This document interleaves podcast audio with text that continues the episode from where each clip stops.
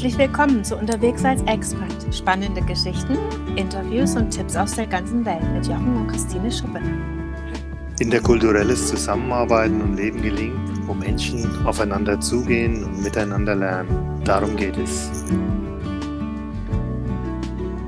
Ja, Hallo zu unserem Podcast über Kinder, die im Ausland aufwachsen. Viele Kinder ziehen mit ihren Eltern ins Ausland und kehren auch nach ein paar Jahren wieder zurück aus dem Ausland. Eine Bezeichnung für diese Kinder, die so viel Erfahrung in einer anderen Kultur sammeln, ist Cross-Cultural Kids oder auch CCKs im Englischen. Ein weiterer sehr bekannter Begriff, der auch oft verwendet wird, ist TCKs oder Third Culture Kids. Das bedeutet, das sind Kinder, die Eltern haben, die aus einer bestimmten Kultur kommen und jetzt wachsen sie aber in einer zweiten Kultur auf und jetzt kombinieren sie in ihrem Leben die kulturellen Inhalte aus beiden Kulturen und entwickeln sozusagen eine eigene dritte Kultur. Daher dieser Begriff Third Culture Kids. Welche Chancen und Herausforderungen das mit sich bringt, das möchten wir heute betrachten. Ja, genau. Und drei Aspekte sind uns dabei wichtig. Was ist das Besondere daran, in mehreren Kulturen aufzuwachsen? Was bedeutet eigentlich Heimat? Und was sind die besonderen Fähigkeiten, die Kinder aus einem Auslandsaufenthalt mitbringen können?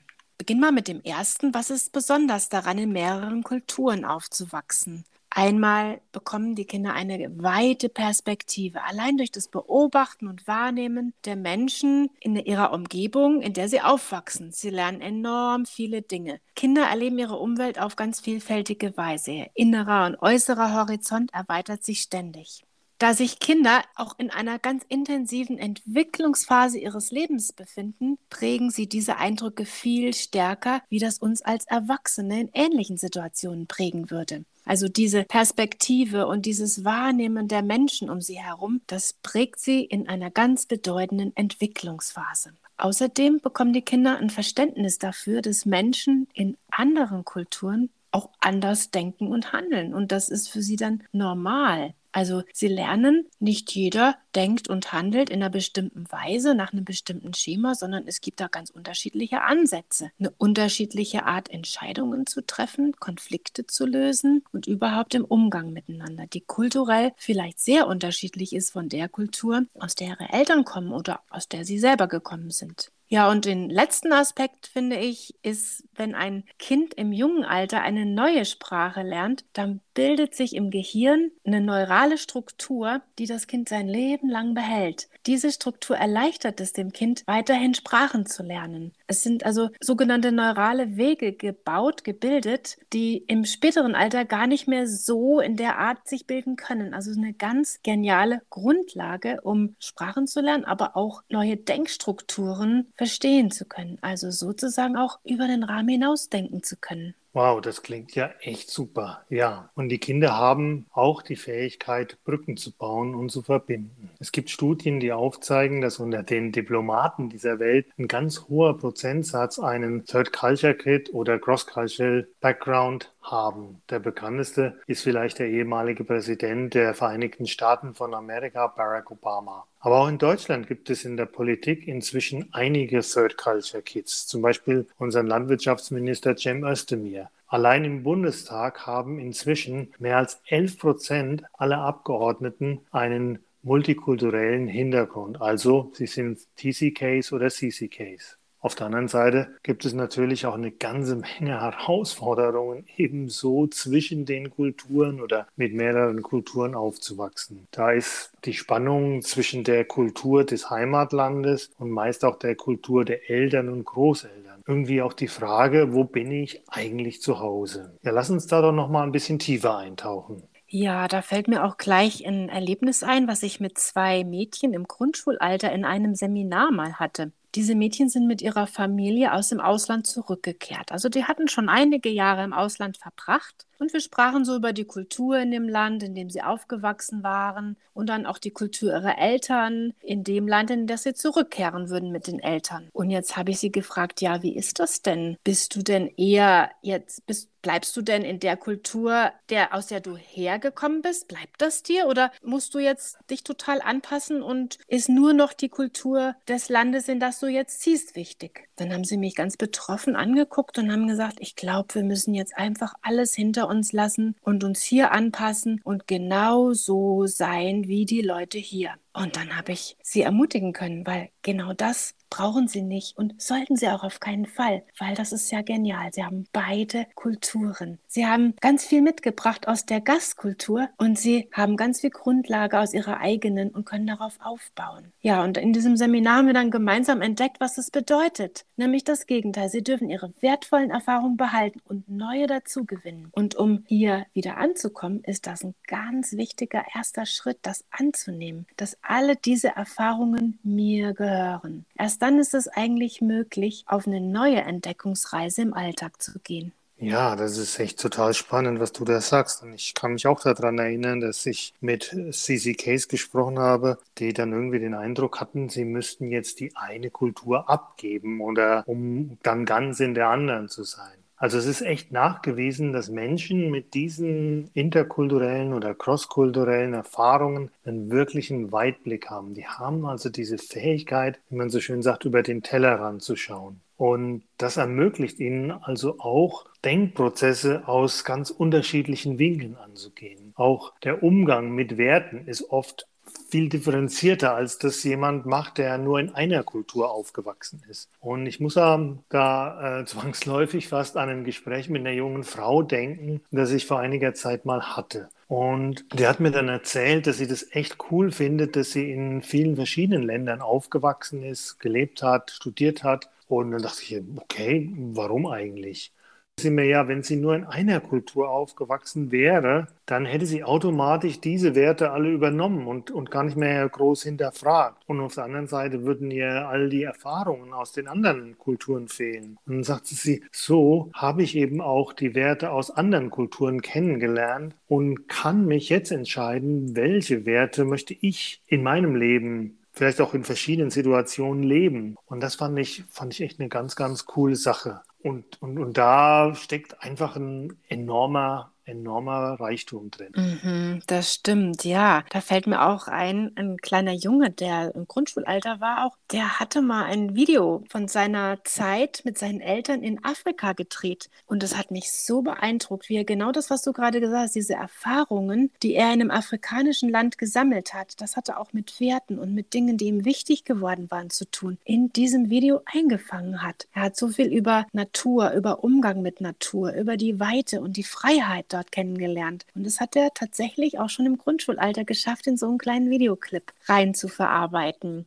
Also es ist ganz enorm, was da in Kindern an Entwicklung passiert. Ja, ich kann mich auch an diesen Video erinnern und der hat mich auch wirklich beeindruckt, ja, berührt, muss ich sagen.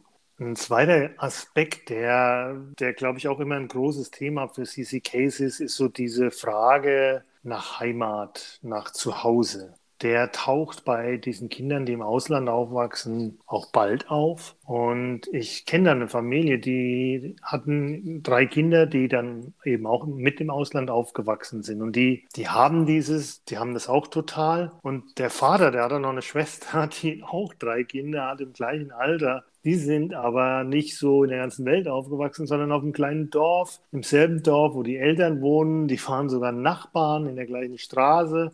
Und diese Familie, die hat ein enorm starkes Heimatgefühl. Bei der Expert-Familie, man sagt, da ist das, das ist irgendwie ganz anders. Wobei, was ich echt besonders finde und schön finde, ist, dass äh, Third Culture Kids immer sagen, dass der Heimatort der Ort ist, wo die Familie ist. Also da wird vielleicht irgendwie noch ein größerer Wert auf diese, auf diese Verbindungen innerhalb der Familie gelegt. Ist einfach nur anders. Ja, das stimmt. Und ich finde, der Begriff Heimat wurde in den letzten Jahren ja auch sehr vielfältig diskutiert und beleuchtet. Das ist irgendwie ein sehr emotionsbehaftetes Wort, das es so in der Intensität eigentlich auch nur im Deutschsprachigen gibt. In unserem Sprachgebrauch hat dieser Begriff sehr viel mit einem festen Ort zu tun, den ich sehen, erleben kann. Ne? Das muss aber nicht sein, wie du auch gesagt hast. Heimat kann auch die Kernfamilie als solches bedeuten. Und jede Familie kann da auch ihre ganz eigene passende Definition finden. Was bedeutet eigentlich Heimat für uns?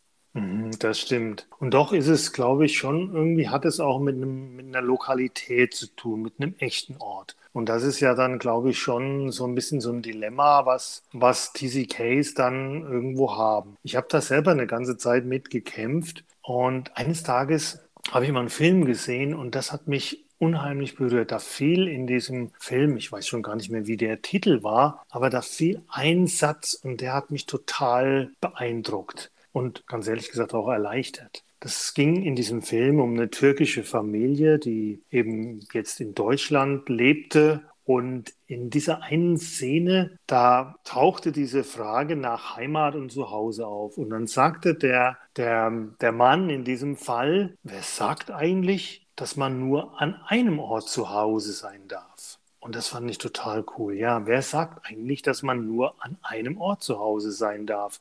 Ich kann ja auch mehrere zu Hause haben. Und das ist einfach super entlastend. Ja, das gefällt mir auch sehr gut. Das ist wirklich ein klasse Satz, der einfach eine andere Perspektive nochmal öffnet. Ja, und ein letzter Aspekt, mit dem wir uns beschäftigen möchten, ist die Vielfältigkeit, die Kinder entfalten können, die im Ausland gelebt haben. Das ist eine Vielfältigkeit des Lebens oder man könnte auch so sagen, eine vielfältige Begabung. Im Ausland erhalten Kinder oft Gelegenheiten, Dinge auszuprobieren und zu erleben, die sie in Deutschland überhaupt nicht gehabt hätten. Da erinnere ich mich an einen Jungen im Grundschulalter, der ein absoluter Experte im Bereich von tropischen Insekten war. Der war mit seiner Familie in einem afrikanischen Land und hat seine Freizeit genutzt, um sich ganz intensiv mit Käfern, Spinnen und Ameisen zu beschäftigen. Natürlich hat er ganz viel über diese Tiere gelernt und war da echt ein Experte. Also meine Güte, da hatte ich gar keine Ahnung, wie ich mich mit dem unterhalten habe. Aber was mir aufgefallen ist, so ganz nebenbei hat er auch gelernt, wie man sich eigenständig Wissen aneignet. Und das sind einfach Chancen, die sich im Ausland auch ergeben. Das hat man oft nicht so in Deutschland in einem total durchstrukturierten Umfeld. Ne? Oder das siebenjährige Mädchen, das für zwei Jahre in eine amerikanische Schule ging. Und klar, auf jeden Fall war sie fließend im Englischen, aber nebenbei hat sie auch gelernt, dass Leistung auch ganz anders beurteilt werden kann. Wie wichtig das zum Beispiel ist, das Miteinander im Leben zu haben. Ja, so könnte ich eigentlich noch viele Beispiele erzählen. Ein Beispiel noch abschließend. Ein junger Mann hat mir erzählt, dass er sich beruflich für die Fachrichtung Richtung Logistik entschieden hat und hat da ein Studium gemacht in dieser Richtung. Und dann habe ich gefragt, ja, wie kommt es denn? Und hat sich herausgestellt, dass er auch im Ausland aufgewachsen war und dass er das schon als ganz kleines Kind total faszinierend fand, wenn er mit den Eltern am Flughafen war, dieser Ablauf und das alles strukturiert war und dass man an alles denken musste. Und er hat sehr früh gelernt, was es bedeutet, alle seine Sachen zusammen zu haben und wie wichtig das ist, da organisiert zu sein. Also so kann sich auch eine Begabung entwickeln, so ganz nebenbei aus dieser Erfahrung im Ausland zu leben. Ja, also das muss man wirklich sagen. Viele Kinder, die also nicht nur in einem Land aufwachsen, die entwickeln wirklich nochmal ganz besondere Fähigkeiten. Und wenn sie dann